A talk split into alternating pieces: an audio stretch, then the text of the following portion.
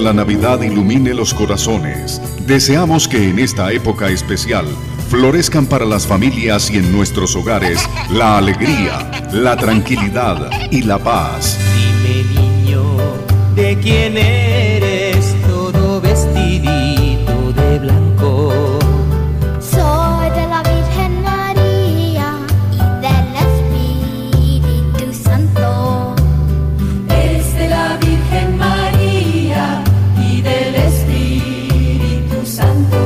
que en el año nuevo renazca nuestra esperanza. Felices fiestas en Navidad y Año Nuevo con Onda 5 Radio. Ay, del chiquirritín, chiquirriquitín metidito entre pajas. Ay, del chiquirritín, chiquirriquitín, queridito, queridito del alma.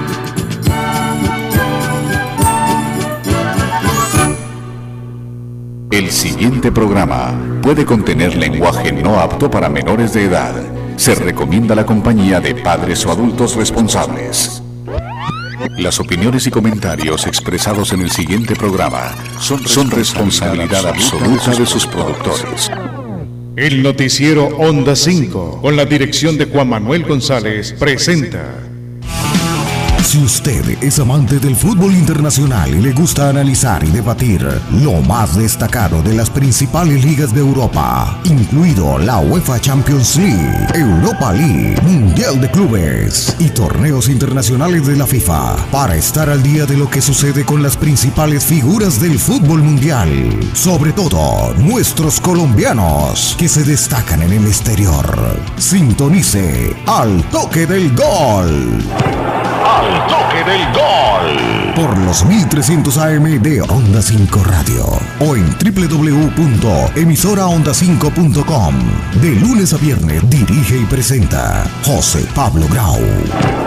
¡Al toque del gol!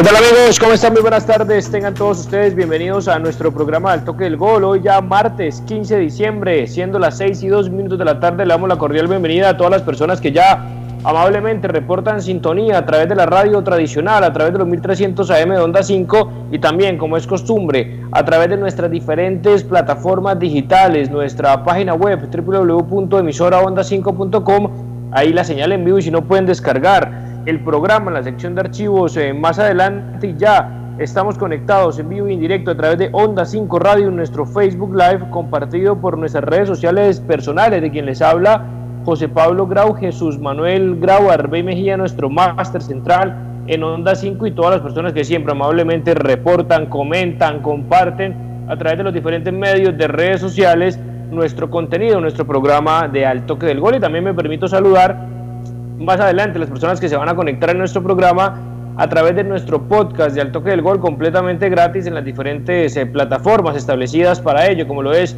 Apple de Podcast y como lo es Spotify, buscando el nombre eh, Al Toque del Gol completamente gratis, encontrarán todos nuestros programas de manera gratuita. Hoy un martes eh, lleno de fútbol, pandemia obviamente ha generado que calendario veamos partidos cada dos o tres días eh, bien para nosotros, por supuesto, los periodistas que analizamos, comentamos y le, le, llevamos toda la mejor información, pero obviamente eso también va en contra de los colaboradores, de los jugadores de fútbol, que claramente su físico se ve diezmado, arriesgado, no son la misma calidad de los partidos por, por la cantidad de, de choques que se enfrentan y muchas veces nosotros juzgamos de esa manera sin darnos cuenta que a pesar de ser jugadores profesionales, ganarse una millonada por su trabajo, pues siguen siendo eh, seres humanos. Hoy vamos a hablar un poco de la Bundesliga con victoria del Dortmund por fin con el debut de oficial, al menos en la titularidad del joven que está rompiendo récords, por encima estará incluso de Ansu Fati como lo es el camerunés nacionalizado alemán, eh, Yusufa o Yusufa Moukoko,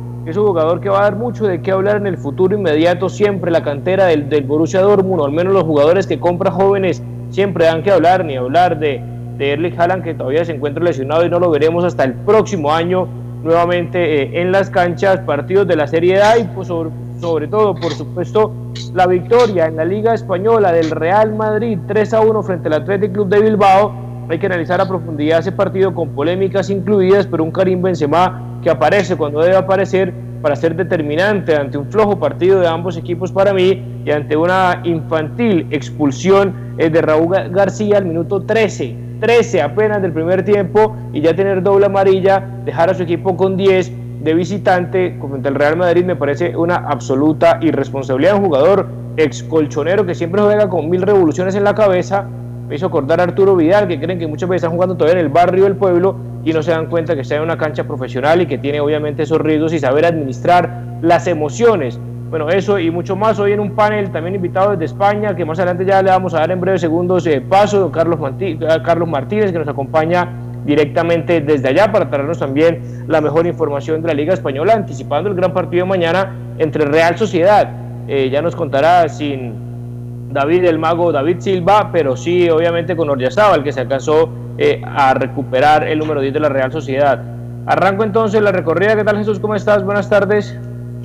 Hola José Pablo, un cordial saludo como siempre para ti, un placer estar en nuestro programa Al Toque del Gol. Un saludo, por supuesto, para nuestro ingeniero de sonido, Arbey Mejía, para Juan Carlos Fuente, para todas las personas que están ya conectadas en nuestro Facebook y ya escribiéndonos a ver sobre los temas que vamos a tratar y sobre todo el Real Madrid. Un saludo muy especial para Carlos Martínez desde España. Eh, muy contento de tenerlo aquí con nosotros. Yo también quiero decir algo. Mm, otro asalto en el bar. No solamente el bar es complicado en España, que es un bar que, que, para el Madrid no existe. Otro asalto en el bar en el partido Wolves 2, eh, Chelsea 1. En, un clarísimo penal, el árbitro no pita un penal contra este jugador neto, el, el, portugués, sub, sub 15, sub 17 y sub 20 de, de Portugal lo anula, le pisan el pie. Yo, yo entendí entonces que, ahora ese, la reglamentación no había cambiado, porque cuando le pisan el pie entonces ya no es falta, estaba en la línea, no sé qué más podría pitar el árbitro, pero afortunadamente la justicia, la justicia divina entró a, analizar ahí y entró a derimir y hace un golazo este, este gran jugador. Mm, portugués y que se lleva el triunfo el equipo Wolves bien merecido. Y el otro es el Real Madrid, por supuesto. El otro es el Real Madrid que, que en una jugada así infantil de este jugador García, definitivamente después de tener una tarjeta amarilla, como, es decir, entienda, tiene que entender que, que, bueno, en la cancha el jugador no puede entender que Gil Manzano es un eterno hincha del Real Madrid eh, y, toda, y toda su familia eh, no es para la tarjeta, viene de, no pitarle un penalti, clarísimo empujón de,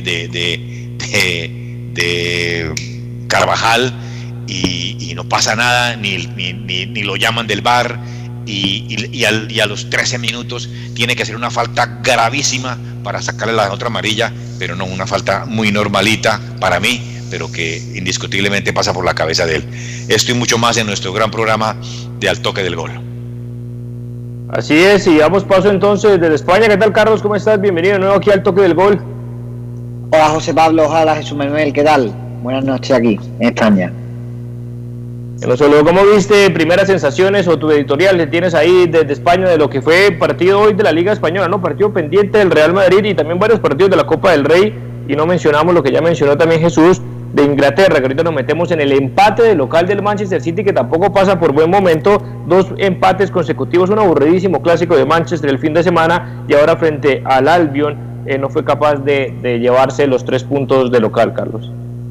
Bueno, pues sí que es verdad que en el partido de este Real Madrid Athletic Bilbao, que bueno, no es que esté aplazado, sino que es un partido que se iba a celebrar en la jornada número 19 de la Liga, que sería en enero, coincidiendo con los partidos de la Supercopa de España, que a falta de confirmación oficial por parte de la Real Federación Española de Fútbol, pues eh, va a ser finalmente la Supercopa de España, que el año pasado fue en Arabia Saudí, debido a que no puede haber público debido al COVID-19, va a ser seguramente, vamos, ya te digo, todos los medios de comunicación, todos los políticos, todas las instituciones lo están dando, pero lo que falta es la confirmación oficial porque se va a celebrar en Andalucía.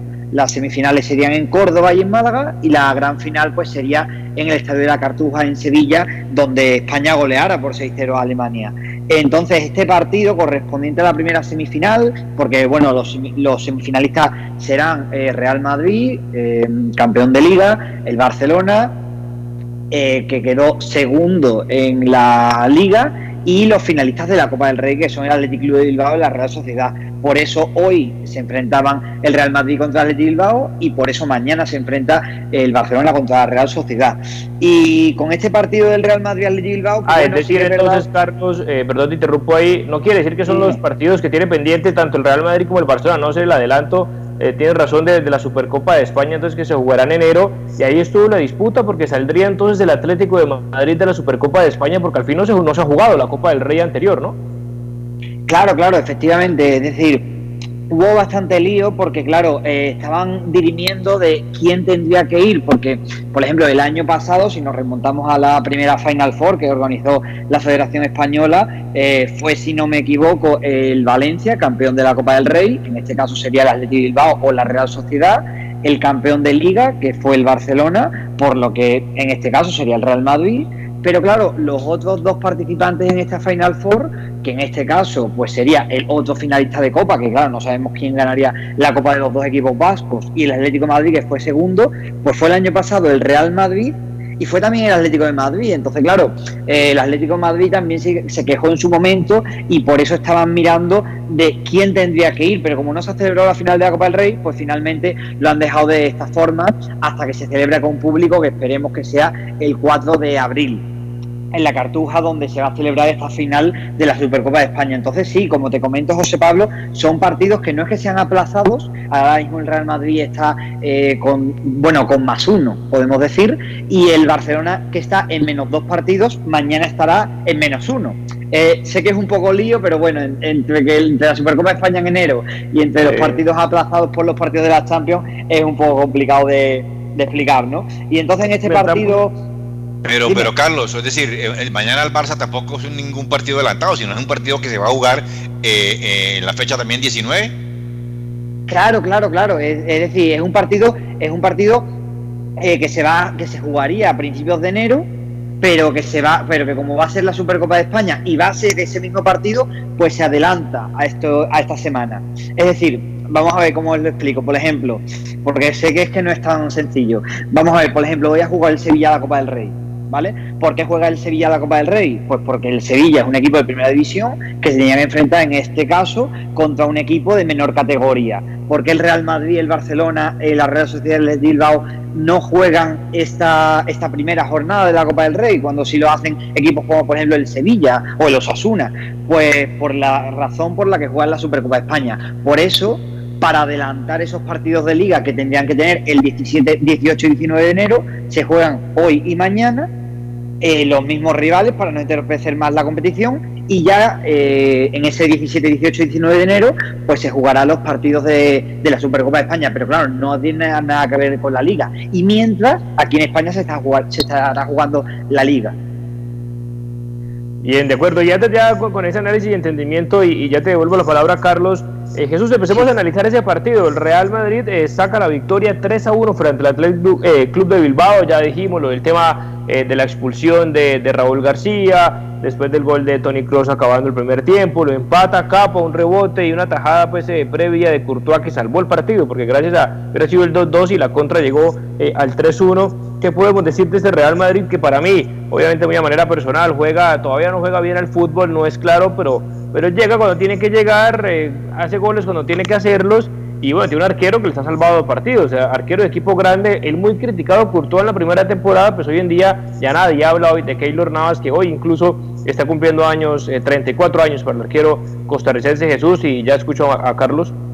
Sí, la expulsión del jugador del Atlético de Bilbao, del Atleti en el minuto 13, es decir, por dos amarillas que no, no, no, no, no, eran esa, esa última amarilla, este árbitro se la sacó de esta manera eh, eh, brutal. Con este triunfo, pues el, ya el equipo de, de Zidane este, confirman que yo creo que de pronto el, el, Atlético, el, Real Madrid ha mejorado un poquito, no es que sea mucho, pero bueno, se coloca de colíder, está con 26 puntos ya, los mismos que tiene la Real Sociedad y el Atlético de Madrid, pero definitivamente, eh, como yo siempre lo he dicho, eh, saca los partidos que tiene que sacar. Benzema, por supuesto, eh, fue el decisivo de ese equipo. Sergio Ramos y Benzema son ese, son ese equipo, aunque Tony Cross estuvo, digamos, también un poco bien, fue un poco apagado pues sobre, sobre, sobre los últimos minutos, pero, pero definitivamente para mí fue fundamental esa, esa, esa, esa sacada de, de, la tarjeta, la doble amarilla, y pues, bueno, fue un respiro tremendo. Este, eh, eh, es que es infantil que a los 8 minutos al mismo eh, jugador, a Cross, y después a los 13, a los 12, al mismo jugador, le entra también con, con no con una pues beligerancia, pero por supuesto que, que, que si el árbitro quiere sacársela, está bien, se la saca. No hay bar, venían de una jugada que indiscutiblemente era penalti a favor del equipo del equipo del, Athletic. Es un empujón claro, claro, completamente claro de Carvajal sobre Iñaki y, el árbitro definitivamente no pita nada. Entonces yo creo que, que ya definitivamente está bueno pues que, que en España eh, eso que se, que se diga que por acá, por ejemplo, los árbitros son malos, pero es que definitivamente, Carlos, no sé, en España los árbitros son perversos no solamente en España, no solamente en España, sino pues también lo vemos, eh, si, es, si pasa en España, si pasa en Europa, pues qué pensar también de, países eh, por acá en Latinoamérica. En Inglaterra, por supuesto, sí, claro. claro. también. Eh, ¿cómo, ¿Qué más podemos sacarle a este partido, Carlos? Eh, ¿Qué más podemos extraer? ¿Qué conclusiones, qué sensaciones te ha dejado actualmente este Real Madrid? Que la sacó barata, ¿no? En Champions también Recordemos que se clasifica de primero con todas las particularidades de un grupo, perder dos partidos, empatar otro y ante también la inestabilidad o falta pues de, contundencia de un Inter de Milán, del propio Shakhtar hasta el Gladbach lo hace pasar de primero y se enfrenta al Atalanta, por más de que tengamos tres colombianos ahí sabemos que el Real Madrid eh, lo va a pasar por encima tranquilamente. ¿Qué más eh, podemos decir Carlos de este Real Madrid? Bueno, pues sí que es verdad que después de esa tormenta, que no sabía si el Real Madrid se iba a clasificar o no para la Champions, ¿no? Eh, y al final lo ha conseguido, como tú bien comentas, como primero de grupo, pues sí que es verdad que eh, victoria también en Sevilla, es decir, un campo difícil, victoria contra el Atlético Madrid, ahora mismo era el líder ¿no? de la liga, entonces es algo que, no se pensaba, ¿no? que se pusiera líder de la liga y encima eh, que pasara primero del grupo, pero sobre todo este partido que a lo mejor parece que son tres puntos y eso, un partido que se juega un mes antes de cuando se tendría que disputar, nada más y nada menos, yo creo que sí que deja bastantes cosas positivas, es decir, eh, estamos hablando de que son tres victorias consecutivas del Real Madrid, llevamos mucho tiempo sin ver tres victorias consecutivas del Real Madrid, estamos viendo también que son un 2 a 0 contra el Atlético y que son hoy un 3 a 1 contra el Atlético Bilbao, es decir, que son que no son victorias de solo un gol. Después, otra de, las otra de las claves que sí que es verdad que se vio eh, después de, de, la pandemia, ¿no? Vamos a decir, en el confinamiento, cuando volvió la liga sin público, pues sí que es verdad que la columna vertebral del Real Madrid, eh, yo creo que podríamos decir que eran en tres personas, ¿no? A lo mejor sí que es verdad que me estoy olvidando de muchos centrocampistas del Real Madrid, pero podríamos decir que la columna vertebral la formaba Courtois, que hoy ha estado inmenso, como bien comentabais, ha tenido una parada, una parada milagrosa en el minuto 91. Otra de las claves era Sergio Ramos, que se nota como el Camero ha vuelto, es decir, a la zaga. El partido contra el Borussia Mönchengladbach, el Atlético Madrid, hoy, es decir, se ve que con Sergio Ramos el equipo tiene otras vibraciones y sobre todo también Benzema. ¿Por qué? Porque bien fuera Sergio Ramos de cabeza o de penalti y bien fuera Benzema, eran los que metían goles. Y aquí en este equipo yo creo que lo que faltaba eran goles.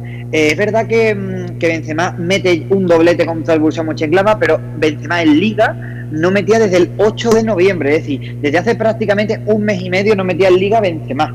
Incluso ha estado también eh, retirado de los terrenos de juego porque eh, había estado dudoso con COVID, incluso también una pequeña lesión. Pero lo que comento es que Benzema vuelve a al Real Madrid, vuelve a anotar, mete dos goles, Urtua está inmenso, Sergio Ramos está bastante bien, pero también señalar, yo creo que una de las noticias más positivas sin duda es la vuelta de Fede Valverde, que vuelve como centrocampista titular junto con Modric y con y con Tony Kroos. Yo creo que ahora mismo, yo creo que hace bueno, mm, podríamos decir 11 meses, es cuando estuvo en el punto más álgido Fede Valverde, sobre todo en esta final de la Supercopa de España, como comentaba yo antes, que se jugó en Arabia Saudí, porque gracias a, vamos a decir, una una entrada por detrás a Morata, pues hace que el Real Madrid gane prácticamente la Supercopa de España y hoy ha vuelto la titularidad. Otra de las noticias positivas es Isco, es decir, Isco que estaba desaparecido en el Real Madrid, que se ha hablado mucho de que Isco iba a salir en el mercado de invierno, pero que Zinedine Zidane ayer hablaba en rueda de prensa que decía que le iba a dar una oportunidad y hoy pues ha vuelto al terreno de juego cuando llevaba mucho tiempo desaparecido. Y yo y si te- tengo que poner una noticia negativa a este partido, yo creo que es Vinicius. Es decir, Vinicius ha visto eh, en el primer tiempo, sobre todo, un Vinicius eléctrico, un Vinicius que lo intenta portería, que no tiene miedo, pero sí que es verdad que es un Vinicius que yo creo que no merece ser titular en este Real Madrid. Pero porque vemos que tiene una velocidad apabullante, eh, salvando las distancias, podríamos decir, una velocidad, un regate, un desborde, incluso que parece a lo, mejor, si no ponemos a vernos con, con gafas, ¿no? A Neymar, pero que después con el tiro, con las decisiones que toma, es que no está para este Real Madrid y no está para un equipo mm, ganador, ¿no?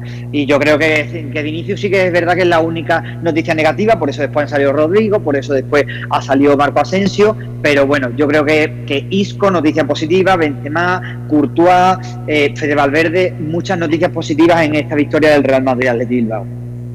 Oye, Oye, también, José, Jesús, Eh, un momentico, también Daniel, el centrocampista alemán, también fue un protagonista importante, ¿no? A él fue el que le hicieron todos los, eh, los- el- el- las faltas, eh, eh, el jugador Raúl García, y después marca un taponazo, un, go- un golazo que sorprendió completamente a Unai Simón, ¿no? Me parece que también está ahí dentro del podio, ¿no, Carlos? Eh, Cross. No, sí, sí, por supuesto. Tony Kroos eh, ha hecho un golazo. Pero yo simplemente mm, nombraba a estos futbolistas porque eran futbolistas que a lo mejor estaban más desaparecidos, ¿no? Y porque sí que es verdad que después del confinamiento, tanto Modric como hay, ha habido momentos de la temporada donde eran un poco cuestionados. Pero evidentemente no lo he metido no por nada, Jesús, eh, sino porque ahora mismo es una de las piezas claves del Real Madrid, al igual que Modric. Claro, y lo que iba a mencionar también más allá, obviamente, de esas figuras que siempre destacan, y estamos hablando del Real de, de- hace muchos años, salvo arriba, salvo Benzema, pues le ha cambiado a los delanteros, uno diría, eh, cómo no gestionar más mejor un Gareth Bale tranquilamente, podría estar jugando con todas las intermitencias que tenía un Gareth Bale en el Real Madrid, con lesiones, con actitudes y demás, bueno, ya era un tema de relacionamiento con, con el Real Madrid, y por supuesto, haber dejado ir a, a Cristiano Ronaldo, y claro, no están ni a la altura, ni el, Mirko, ni el mismo Marco Asensio, que también los, los llevaron, de, y me acuerdo estando en España diciendo que, y, creo que fue Zidane el que dijo, después de la zurda de Messi, la que más me impresiona es la de Marcos Asensio, y, y esa presión, y Vinicius diciendo que en cinco años se ganaba el Balón de Oro, y Rodrigo que tiene buenas intenciones, pero que, que, no va más allá pues de, de, de otra cosa eh, interesante en un futuro, por más de que sea un buen jugador, lo sigue salvando mucho eh, Sergio Ramos y Karim Benzema, claro, son los mejores jugadores del equipo, lo mismo que Courtois y los, los jugadores que señalaba Carlos, pero el tema es eh, positivo en cuanto a que los tiene y los disfruta porque es el capitán y el referente, pero que no se enferme Benzema, que, que no se vuelva a lesionar Sergio Ramos, que no tenga una molestia, un dolor de cabeza, ni mucho menos de todo este tema de COVID, porque, y, y pasó mucho, frente al City lo vimos, ¿no, Carlos? En la temporada pasada, eh, y la eliminación frente al Ajax, cuando se da Sergio Ramos, la defensa es otra, incluso Barán como que se transforma, como que no tiene ese papá al lado, esa seguridad que le da Sergio Ramos, y es otro jugador, y Nacho juega bien, pero cuando está con Sergio Ramos, entonces que no le vaya a pasar nada, hay que, hay que cuidarlos, ¿no? A Karim Benzema y Sergio Ramos, pero juegan prácticamente todos los partidos, y allí es el riesgo que un Atalanta con muy poco le puede hacer daño si estos dos jugadores eh, no están. Totalmente, exceptuando el partido contra el Sevilla en el Ramón Sánchez Pizjuán, que sí que es verdad que es un partido que no llega a estar Sergio Ramos por precaución para la Champions y que aún así el francés sí que es verdad que cumple. Quitando ese partido aislado, normalmente Barán es como tú comentas, que no es el mismo al lado, al lado de otro, bien sea Militao, bien sea Nacho, pero sí que es verdad que no termina de encontrar un sustituto a Sergio Ramos, que no lo tiene que necesitar, pero sí que es verdad que bueno, que cumple contrato el 30 de junio, que se espera que renueve el Camero, pero sí que es verdad que ya mirando un poco a largo plazo, ¿no? Es decir, el Madrid no puede estar dependiendo de Sergio Ramos. Y muchas veces, en estos últimos años, hemos podido decir en España y también a nivel mundial, ¿no? Messi dependencia, Ronaldo o Cristiano dependencia. Pero yo creo que ahora mismo, de verdad, la dependencia que tiene el Madrid por Sergio Ramos es impresionante. Al igual que, por ejemplo, pues el Barcelona puede tener a lo mejor ahora, a día de hoy, más dependencia de Piqué, vamos a poner un ejemplo, eh, y mira que está de baja, ¿eh? que a lo mejor que de Messi, pero no por nada, sino porque al fin y al cabo yo creo que después de tantos años nos hemos dado cuenta que son muy, muy importantes los defensas y que al fin y al cabo los delanteros, bueno, si no mete Benzema, pues meterá otro, ¿no? Evidentemente Benzema eh, es un delantero ahora mismo insustituible, pero no, por, no porque Benzema sea muy, muy, muy bueno, sino porque es que no hay otros delanteros en el Real Madrid. Está Mariano, que cuando sale cumple, pero que es que no tiene confianza por parte de Zidane. Está Jovic, que Jovic al fin y al cabo no termina de cuajar en el Madrid. Y bueno, mm, sí, podemos decir, bueno, pues que el Madrid ficha a Haaland. Bueno, primero es eh, el dinero que cuesta Haaland, pero Haaland a lo mejor no termina de, de eh, conseguir ¿no? eso que consigue a lo mejor Benzema, incluso Mbappé, cuando eh, se, se ha hablado aquí en España pues de, esa, de ese enfrentamiento que va a enfrentar al Barcelona, al PSG, que supongo que ayer lo comentaríais.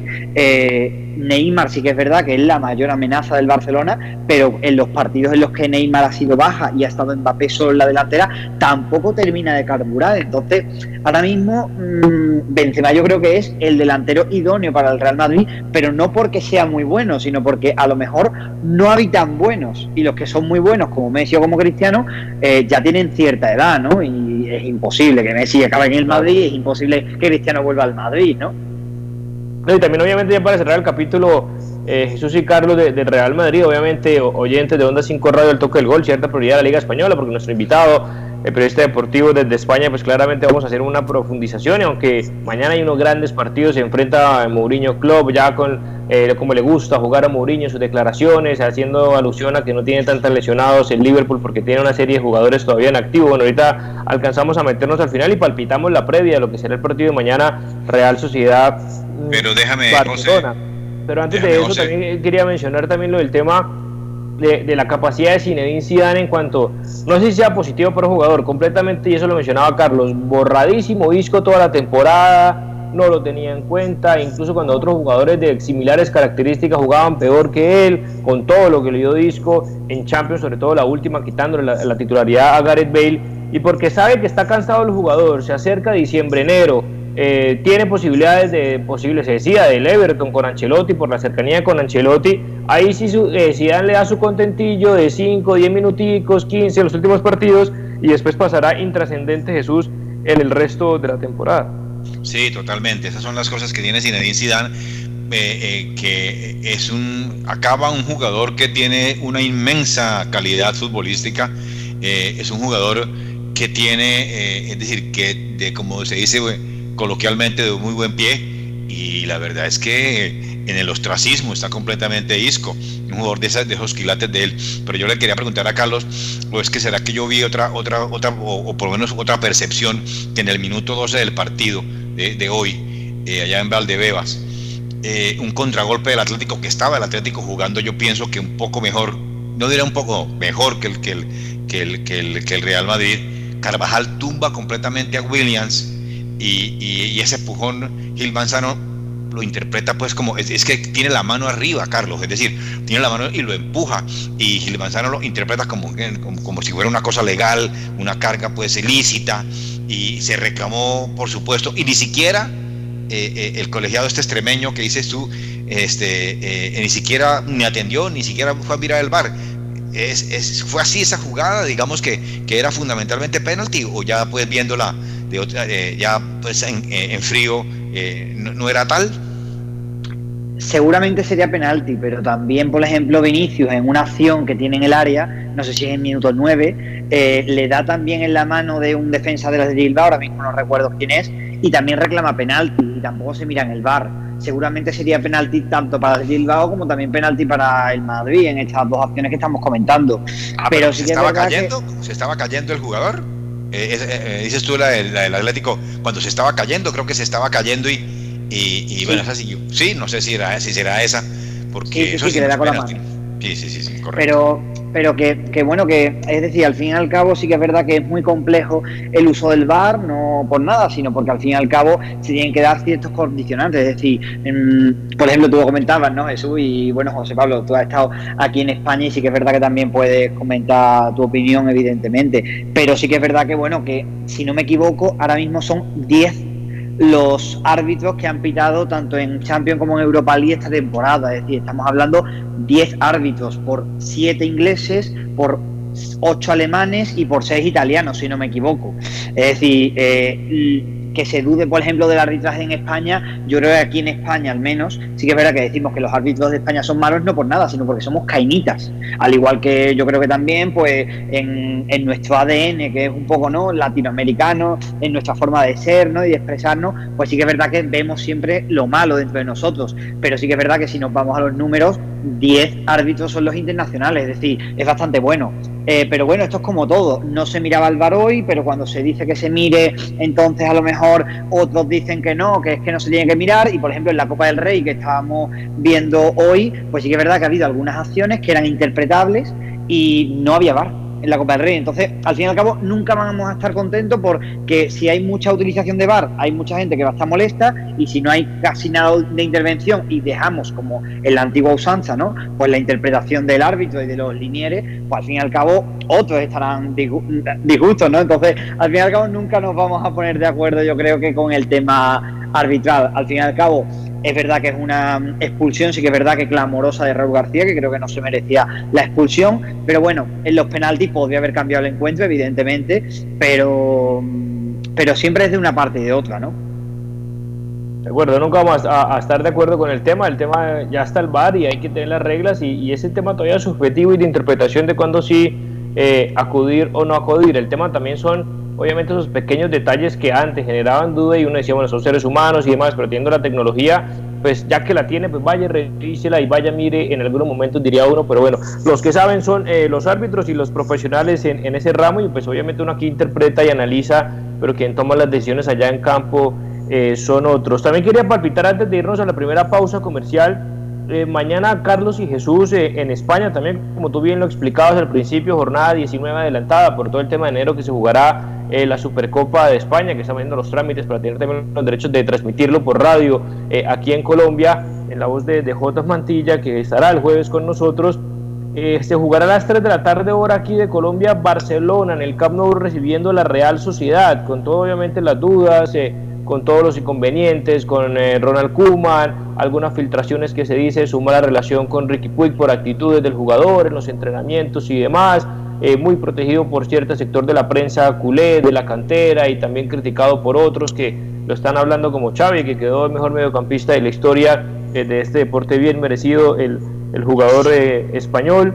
Pero lo caso es que uno de los, de los líderes con 26 puntos, que ya tiene dos partidos incluso más que el Atlético de Madrid, eh, va a visitar el campo Blaugrana. ¿Qué, ¿Qué, expectativas tienes de este partido, Carlos? Y la Real Sociedad, con lo que está demostrando, como está jugando, eh, tiene, pues no fácil, obviamente, porque hay que respetar al Barcelona, Camp Nou, su historia, y Messi y Griezmann siguen siendo pues, jugadores de élite. Pero tiene, ¿cómo lo ves esa chance de, de llevarse los tres puntos el equipo de la Real Sociedad? Bueno, yo creo que esta semana es una semana eh, muy importante para la Real Sociedad y no solo por el partido contra el Barcelona mañana, sino también porque el fin de semana eh, recibe al Atlético de Madrid. Es decir, son dos pruebas de fuego en una semana. Eh, al fin y al cabo, yo creo que es más importante el partido contra el Atlético de Madrid el fin de semana, no por nada, sino porque ahora mismo están empatados a puntos. Pero sí que es verdad que ganarle al Barcelona pues sería ir con un extra de motivación contra el Atlético de Madrid porque porque bueno, ahora se superaría en puntos al Atlético, empataría al Real Madrid, y bueno, no, superaría al Real Madrid, perdón, porque es verdad que no me he acordado de esos puntos, pero sí que es verdad que sería tener un extra. Eh, es verdad que bueno, que va a contar con la baja de David Silva a última hora, no tiene nada que ver con la lesión anterior que tuvo hace unas semanas, sino es por el solio, ¿vale? Eh, no se tenía pensado que se jugara los últimos minutos que jugó el domingo, pero sí que es verdad que, bueno, se ha decidido que no va a arriesgar eh, porque quiere llegar contra el Atlético de Madrid, ¿vale? Pero sí que es verdad mm, que, es lo que comento, no va el mago de las Islas Canarias, es cierto, pero aún así, bueno, pues la Real Sociedad que se espera que nos gane. Es decir, al fin y al cabo, eh, estos partidos, pues bueno, pues es para ver una vez más que por muy buen mm, comienzo ¿no? de temporada que haga la Real Sociedad, pues lo normal es que pierda contra el Barcelona en el Camp que aunque la Ley Bilbao le ponga fuerza, corazón y garra contra el Real Madrid, pues lo normal es que también pierda y que esto lo que parezca es pues un ensayo de lo que veremos y perdón por ser tan pesado con este tema, pero dentro de un mes. Dentro de un mes pues veremos una semifinal en Córdoba en la que pasará seguramente el Real Madrid, otra semifinal en la que pasará el Barcelona y veremos pues eh, una final en Sevilla, Real Madrid-Barcelona, porque es lo que se espera. Ahora, que siempre puede haber algún contratiempo, claro, y que mañana puede ganar la Real- Sociedad. Lo dudo mucho y menos sin David Silva. Eh, pero bueno, eh, hay opciones, hay opciones, claro que sí. Pero yo creo que el partido de verdad mm, que tiene en la cabeza en la Real Sociedad, yo creo que es el del, el del fin de semana contra el Atlético Madrid, pero por la importancia que tiene en cuanto a los puntos. Eh, porque sabemos que el Barcelona no va a competir la Liga de tú a tú, pero sí que es verdad que el Atlético de Madrid, pues mm, no sé, yo creo que yo creo que si, si la Real Sociedad va a tener que, mm, que arriesgar en algún partido, yo creo que a lo mejor va a ser mañana y yo creo que contra el Atlético de Madrid el fin de semana va a ir un poco más a empatar 0 a 0 para no, no ganar más puntos, sino no perderlos contra un rival directo, aunque la Real Sociedad, lo saben ellos, no va a ganar el título de liga, pero bueno, sí competírselo de tú a tú al Atlético de Madrid y al Real Madrid, para mí. De acuerdo, ¿cómo lo ves? ¿Cómo lo palpitas, eh, Jesús? Y ya mencionamos la pancarta que también llegó aquí a Colombia y llamó la atención de Joan Laporta, el candidato a la presidencia del Barcelona que será el 24 de enero, si mal no estoy, eh, para nuevamente recausar a, este perdido eh, Barcelona en cuanto a la directiva, eh, bueno, económica y todos los problemas que ya hemos identificado, que la puso en Madrid, a pocos metros del Santiago Bernabéu, pero antes de eso, eh, ¿qué pálpitos tienes de- del partido de, de mañana en el Camp Nou, Jesús? A mí me preocupa mucho el, Ba- el Barcelona. El Barcelona se va a enfrentar, al equipo. Si, estoy diciendo algo que no es así, Carlos me lo contradice, me lo, rectifica o ratifica. El, eh, es el equipo, que está jugando mejor. Definitivamente la Real Sociedad está jugando, claro, le va a hacer muchísima falta eh, eh, el mago, pero, pero, pero es el equipo que mejor toca esa pelota, es el equipo que mejor hace esas transiciones de ataque y defensa, es el equipo con mayor volumen de juego. A, mí contra el Atlético de Madrid, eh, yo diría que es un partido para que la Real Sociedad se destaque, pero el de mañana, indiscutiblemente, eh, como dice Carlos, estoy identificado en eso, que no es que no es que no le vaya a parar bolas, por supuesto, no es que no, vaya, vaya a jugar así por, por jugarlo, pero, pero que no está tan interesado y que no se le va a meter toda la ficha, yo diría, en un momento determinado, no, no hablando pues de que, de que se van a dejar ganar, no, sino que es su, su, su, su, su, ideal y su, y su fin es ganarle, por supuesto, al Atlético de Madrid. Yo veo que es muy difícil el partido para el, para el Barcelona, Carlos, porque, y José Pablo y oyentes, porque el Barcelona le cuesta muchísimo llegar al arco contrario, le cuesta muchísimo hacer un gol. Eh, lo vimos en el último partido, muy, muy, muy disputado. Si no hubieran tenido a Messi, pues este equipo definitivamente no, no, no, no, va. Y yo diría que, que, que para el Barça es un partido muy complicado. Yo creo que, que la Real Sociedad, obviamente, más allá de que no tiene una nómina muy alta, creo yo, ya nos vamos a la primera pausa comercial y que sabe el, el partido importante del fin de semana, eh, no puede tampoco darse el lujo entonces de no competir al 100% el día de mañana frente al Barcelona, donde todo el mundo lo está viendo, más allá de que el partido del fin de semana sea importante, de demostrar lo que tiene para competir hasta lo último. Como decía Carlos, posiblemente no creo que, tenga eh, la capacidad de pelear hasta las últimas jornadas. Para mí esta liga se va a definir la treinta y pico o la última temporada de la liga española. Eh, ahí peleando y hay que ver la posición tanto del Barcelona como del Real Madrid y obviamente los que sí tienen restos. El Atlético cuando no le da como esa sensación de equipo pequeño frente al último partido del Real Madrid, como, como lo vimos todos y nos sorprendimos por el planteamiento y las decisiones de los cambios del Cholo Simeone, yo no creo que la Real Sociedad se permita dar ese lujo eh, de no ir eh, por el partido aprovechando el mal momento del Barcelona, que para mí todavía, Carlos, y para cerrar eh, brevemente, no es que no llegue al arco, para en mi concepto, no es que genere ocasiones, porque vemos que 11 remates al arco, 10 remates al arco, no sé cuántos remates al arco, casi todos los partidos, eh, mal que vino, no, no llega como antes, por supuesto, que hay que superar, que ya no está Xavi Iniesta, Busquets es otro, el propio Messi también por una cuestión eh, de edad, que él no es como Cristiano, que era un rematador y como apareció contra la persona, dos penaltis fulminantes y, y, y chao, pare de contar, y, y pocas veces lo, se, le, se le vio correr a, Cristiano salvo esa jugada, que se la quitó a Messi por creo que hasta mala decisión del argentino en aquella jugada, pero más allá de eso, eh, no es que no llegue, sino que no, no está fino en la definición, Braithwaite tiene más intenciones y ganas que fútbol y que otra cosa porque no tiene el talento para estar en el Barcelona y, y, las mismas preocupaciones de Griezmann, la mala fortuna con Ansu Fati, la mala fortuna con Dembélé, eh, Coutinho está un partido sí, un partido no, tiene una molestia muscular, después sí, y sucesivamente, ¿no, eh, Carlos? ¿Sabes cuál es el problema? El problema, o al menos la percepción que yo tengo, es que mm, el mejor Barcelona se ve en esos partidos de Champions en los que ha goleado y en los que no ha estado Messi ni han estado los titulares. Trincao es un grandísimo futbolista. Pedri es un grandísimo futbolista. Eh, incluso Brightway es un grandísimo futbolista. Ricky Puig, eh, Carles Aleñá, ¿qué pasa? Que son futbolistas jóvenes, que son futbolistas que no tienen todavía un nombre y que son futbolistas que al fin y al cabo están empezando. ¿Qué pasa? Cuando no está Messi sobre el campo, cuando no está Griezmann sobre el campo, se atreven a hacer diabluras. Diabluras que hace Messi y Griezmann. Pero claro, si está Messi sobre el campo, eh, Trincao no va a encarar. Trincao va a pasarle la bola a Messi, porque no se vaya a enfadar. Messi, Griezmann o pesos pesados del vestuario. Entonces, la impresión que tenemos desde aquí es esa. Cuando juegan los suplentes del Barcelona, el Barcelona juega bien no juega del Barcelona de Pep Guardiola, evidentemente, pero sí que juega de un Barcelona más vertical, un Barcelona que busca el gol, un Barcelona que puede golear. Pero cuando está Messi sobre el campo y pesos pesados, por ejemplo Griezmann, pues sí que es verdad que por no incomodar, por no ser no ser la estrella, sino que la estrella, o sean los de siempre, eh, pues miran hacia atrás, no miran hacia adelante. Entonces yo creo que ese es el problema que bueno, que por ejemplo vemos en otros equipos, como por ejemplo la Real Sociedad, pues un chavalito recién salido de la cantera con 18 años que en cara, vemos o en otros equipos, por ejemplo el Granada, eh, chavalitos de eso de 18, 19 años, e incluso en el Real Madrid, pues Vinicius, que aunque no tenga fortuna de cara a gol, pero bueno, por lo menos lo intenta y no tiene miedo. Pero sí que es verdad que en el Barcelona vemos como jugadores jóvenes, jugadores con potencial, jugadores que en otros equipos serían, pues bueno, los, los emblemas de, del equipo, como tienen esa mochila, esa carga de tener pues al lado al mejor jugador del mundo, pues mm, se, se retraen. Entonces yo creo que ese es el problema. Y que Brightwick mm, evidentemente no es un delantero para ser titular de Barcelona, pero sí que es verdad que es un delantero goleador y cuando se le ha dado la oportunidad se ha visto como en Champions ha metido muchos goles. ¿Qué pasa? Que es lo mismo de siempre. No tiene a Messi al lado. Si lo tiene, ya te digo yo que Brightwick intenta no meter el gol y le deja todos los penaltis a Messi.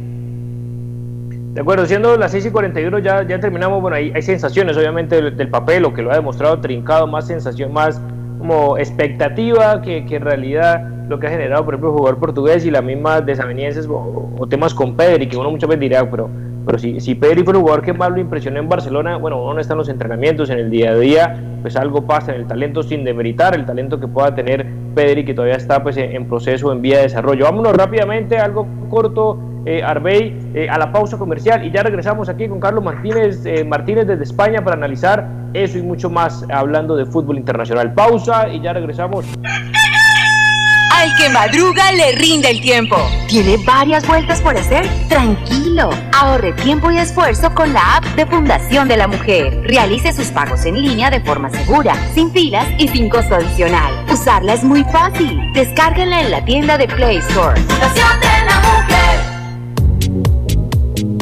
Posters Digital. Hacemos realidad tus proyectos de imagen gráfica, diseño y fabricación de toda clase de avisos y elementos publicitarios. Contamos con personal certificado en alturas y en todo el sistema de seguridad en el trabajo. Poster Digital, tus ideas e impresiones sin límite. ASP Soluciones Aseo, Cafetería y Papelería te invita a quedarte en casa. Cuida tu salud y la de tu familia. Evita salir de casa. Te llevamos a domicilio gratis en Bucaramanga y área metropolitana productos de necesidad, papel higiénico, toalla de papel, límpido, gel antibacterial, alcohol, jabones, servilletas, aromáticas, azúcar, café, vinagre, tapabocas y bolsas de aseo. Realiza tus pedidos desde la comodidad de tu casa. Puedes realizar tus pagos por medio de transferencia bancaria, datáfono o QR. Teléfono 680-3044, 680-3178, punto ACP, calle 37, número 2414. Productos y asesorías en productos de SEO, cafetería y papelería para oficina y hogar. Rodrigo Barada Rueda, SAS, expertos en derecho penal y derecho disciplinario. Su libertad y reputación son su capital más importante.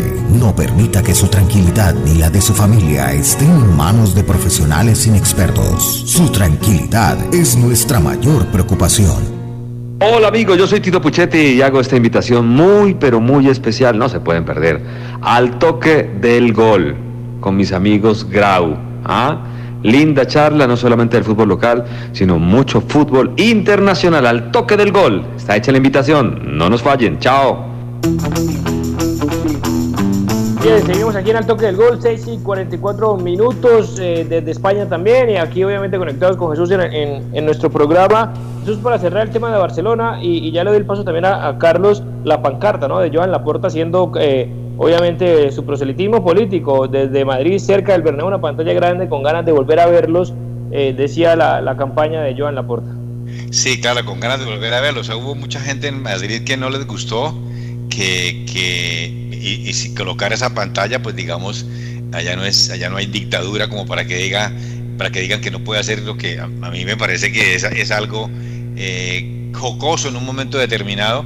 Me parece que no es eh, eh, un- una situación que, que sea grave o que por lo menos eh, le toque las cuerdas a alguien en, Ma- en Madrid, porque se está refiriendo a su, a su campaña, eh, que habrá mucha gente, por supuesto, que estudia y trabaja en, en España, que es de Barcelona, y, eso, eso, eso se ve, eh, por lo menos yo lo veo de esa manera, y del- como lo dijo mismo Laporta, es decir, que no creo que Florentino se vaya a molestar por eso.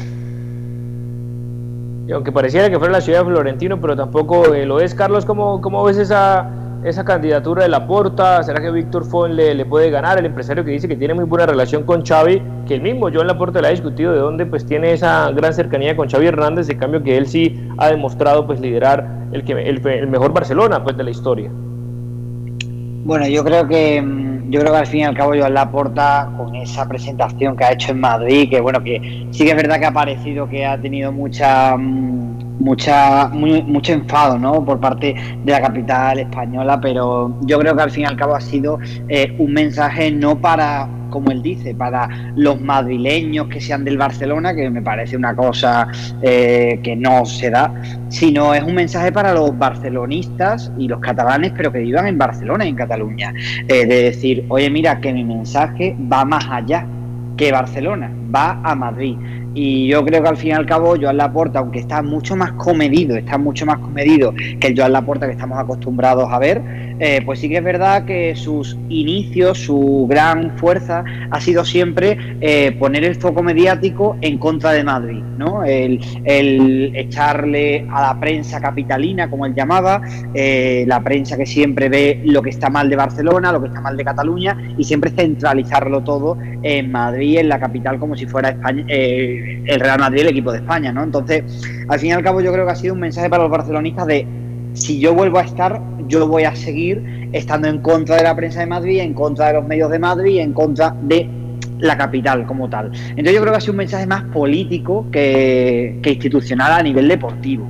Eh, sí que es verdad, sí que es verdad que yo creo que, bueno, que es una casualidad simplemente que esté cerca del Bernabéu, creo que eso sí que no se ha ideado, aunque muchos medios lo están dando como tal, es mi opinión simplemente. Y sí que es verdad que, bueno, que la candidatura de Joan Laporta la veo Veo que sí que es verdad que va a ser de los tres finalistas, vamos a decir, eh, pero que gane Joan Laporta lo veo, no lo veo fácil, no lo veo fácil. Eh, evidentemente eh, ha sido el mejor presidente seguramente de la historia del club, pero sí que es verdad que es una candidatura que yo creo está pobre en cuanto a contenido. Es decir, Joan Laporta lleva preparando esta candidatura tan solo meses, no llega ni al año la candidatura de Joan Laporta. Ha salido a la palestra hace prácticamente una semana y media. Yo creo que así, eh, si gana es por el Barcelona que hizo en su momento, pero no tiene nada que ver con este. Eh, cuando se le ha preguntado sobre el futuro de Messi, eh, todos los candidatos sí que es verdad que son un poco muy comedidos, ¿no? Se habla aquí en España incluso de que, de que prefieren, prefieren los candidatos no tener que renovar a Messi que Messi se vaya a otro club gratis que retenerlo, no por nada, porque si Messi se va, pues sí que es verdad que a nivel económico deja el Barcelona mucho más, mucho más fácil, ¿no? Porque son 100 millones de euros que se ahorrarían de ficha cada año. Eh, entonces, bueno, es un, es un dilema, ¿no? Es un dilema porque además Jordi Mas es el único candidato que sí que tiene en su candidatura a una persona tan importante como el representante que hizo que Maradona llegara a Barcelona y que además hizo que Messi llegara a Barcelona, que Josep María Minguella. Y Josep María Minguella y Jordi Mas son los únicos, la única candidatura que ha dicho que ellos sí saben cómo retener a Messi. Es la única que se ha mojado con este tema. Pero las demás, pues Tony Freixa, un, un, candidato que, bueno, que lleva también unos años preparando esta candidatura, que es una de las opciones para este, esta presidencia y que ya trabajó con Joan Laporta, conoce muy bien el club.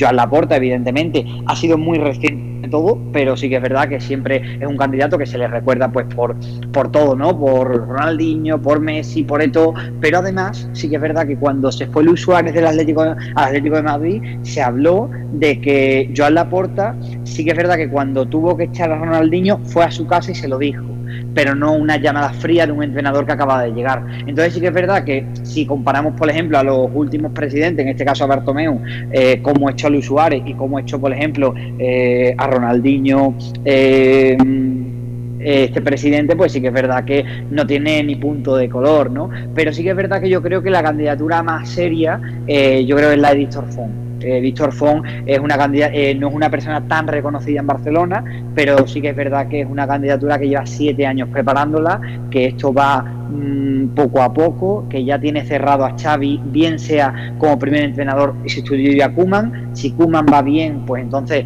eh, tendrá otro cargo en el club, tendrá el cargo de la cantera o de la dirección deportiva, pero es una, mm, es una candidatura mucho más seria y además también incluye a Tony Nadal, entre otros, que al fin y al cabo es el tío y el que fuera preparador de Rafael Nadal, ¿no? Entonces yo creo que es una candidatura que lleva muchos años cociéndose a fuego lento y que el único presidente que es capaz de, de, no de quitarle la candidatura y la presidencia a Víctor Font, yo creo que yo en la puerta, pero viviendo del pasado, no porque vaya a proponer un futuro mejor. Y bueno, y la cercanía que pueda tener con Lionel Messi, si es que es así, que lo pueda convencer, más allá de lo que tú mencionabas, que se pueden ahorrar 100 millones, pues yo creo que Messi genera más eh, de lo que cuesta, por lo que significa Lionel Messi en el mundo eh, del fútbol. Rápidamente nos quedan nueve minuticos para analizar eh, grandes partidos que se vienen el día de mañana en Europa también, Jesús y, y, Carlos, pero antes al parecer la lesión de Neymar, afortunadamente para él, para el mundo del deporte, no tanto así para el Barcelona próximo rival en Champions, no fue tan grave como parece, ¿no Jesús? Incluso decía que podría jugar este fin de semana pero no hay que precipitarlo, ¿no? Para que se termine de recuperar bien, que no tuvo fractura. Afortunadamente, el crack eh, brasileño que pasa por un gran momento, ¿no, Jesús? Sí, la verdad es que eh, en, enhorabuena, pues, por supuesto, eh, de, Neymar que no, que no, que no es, es, grave. es una situación, yo creo que más bien de una contractura, es decir, no, no, no, no es algo eh, fuerte, la, no sufrió el tobillo para nada y eso lo hace pues que, que, esté listo y de pronto no será para este domingo para, para cuidarlo, pero puede jugar. Entonces yo no creo que el técnico lo vaya a arriesgar en un momento determinado.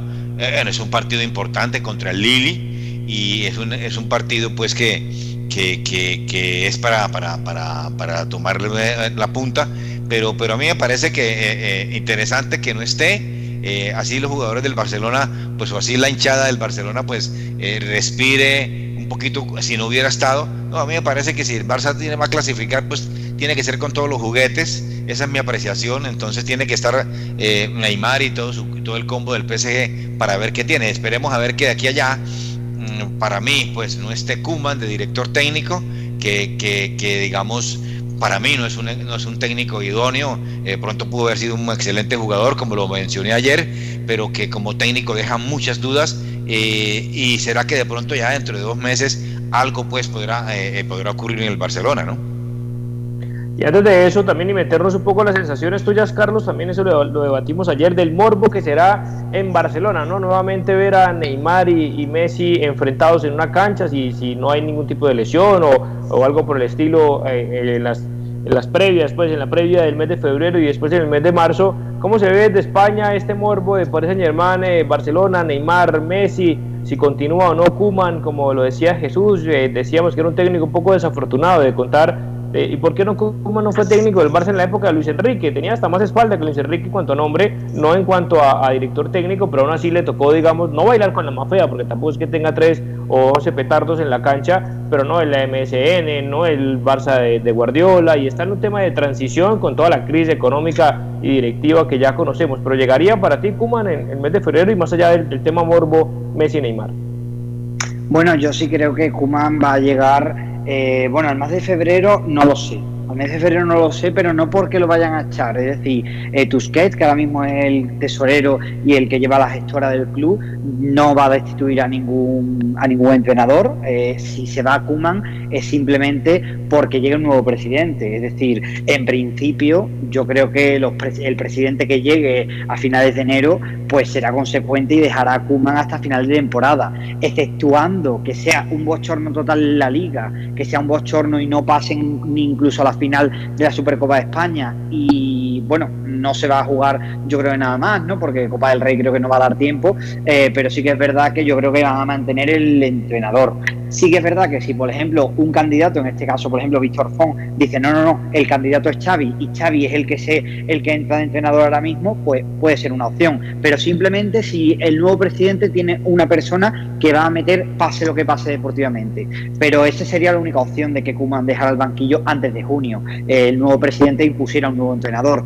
Pero sí que es verdad que yo creo que, bueno, que el tema de Neymar y Messi, pues sí que es verdad que no va a tener la misma emoción que otros años porque seguramente no habrá público ni en febrero ni en marzo, eh, pero sí que es verdad que, mm, que después de las declaraciones de Neymar que hizo hace, hace recientes semanas en las que hablaba de, de que le gustaría mm, estar con Messi el nuevo año, le preguntaron recientemente sobre la posibilidad de si ese nuevo equipo sería el Barcelona y ha desmentido, él está muy contento en París. Entonces las opciones serían pues o bien los dos dejar eh, sus respectivos clubes e irse a otro, por ejemplo el Manchester City, pero sí que es verdad que ayer hablaban el chiringuito, eh, Kim Domenech, de que estaba hablando muy seriamente el padre de Messi con el PSG por diferentes, mm, diferentes Que contratos que tienen relacionados con Arabia papá de Messi. Sí, pues sí, por eso. ¿no? El propio papá de Messi, sí. Hoy lo desmintió, ¿no? Hoy desmintió el papá, Claro, papá sí, de Messi sí. ese. Sí, sí, hoy ha desmentido el padre de Messi esta información, pero también cuando decían que se iba a ir Neymar, también el padre de Neymar sale a desmentirlo. Por eso digo que no, que no hay que dar nada por, por terminado. Entonces sí que es verdad que, bueno, eh, que el morbo yo creo que puede ser ese, ¿no? Eh, después de esas declaraciones, pues si Neymar y Messi, que se llevan estupendamente y que son grandes compañeros, y es verdad que quieren volver a jugar juntos, si lo harán y dónde lo harán. Yo creo que ese puede ser el morbo, ese, y si Neymar pues elimina al Barça, o si no, si Messi elimina al PSG, que es uno de sus pretendientes. De acuerdo, bueno, tenemos muchísimo por, por seguir hablando, pero Carlos, ha sido un placer, muchísimas gracias por estar con nosotros, ya nos quedan segundos casi para cerrar la transmisión del día de hoy. Muchísimas gracias, Carlos, y estamos en contacto para más adelante tenerte acá en Al Toque del Gol. Gracias a vosotros, muchas gracias por la invitación en Onda 5 Radio, en Al Toque de Gol, y muchas gracias Jesús Manuel y José Pablo. Así es, Carlos Martínez, a todos los oyentes del Toque del Gol desde España, sus sensaciones del fútbol español, de todo lo que ha sucedido en Europa. Jesús, gracias, algo para cerrar, para concluir el, el programa del día de hoy. No, agradecerle a, a Carlos indudablemente eh, aceptar la invitación y eso es un honor. Yo quería decir algo, está aquí el representante de Reinaldo Rueda eh, en Bogotá. Eh, que, eh, es decir, ¿qué pasará? No, no, hemos sabido nada de la Federación Colombiana que, que, han hecho. Al parecer, al parecer procederá pues a ultimar detalles con la Federación sobre la llegada de Rueda a la selección. Esperemos a ver qué pasa, ¿no?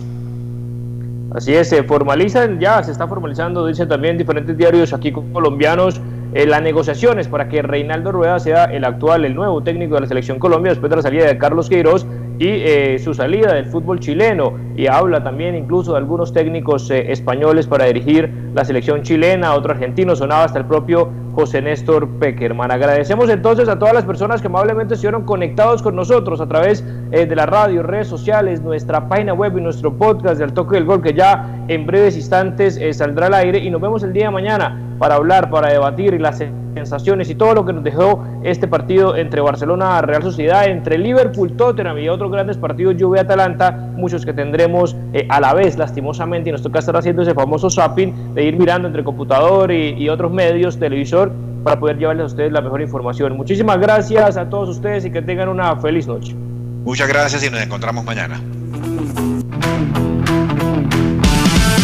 Hasta aquí, al toque del gol, presentó José Pablo Grau. Al toque del gol.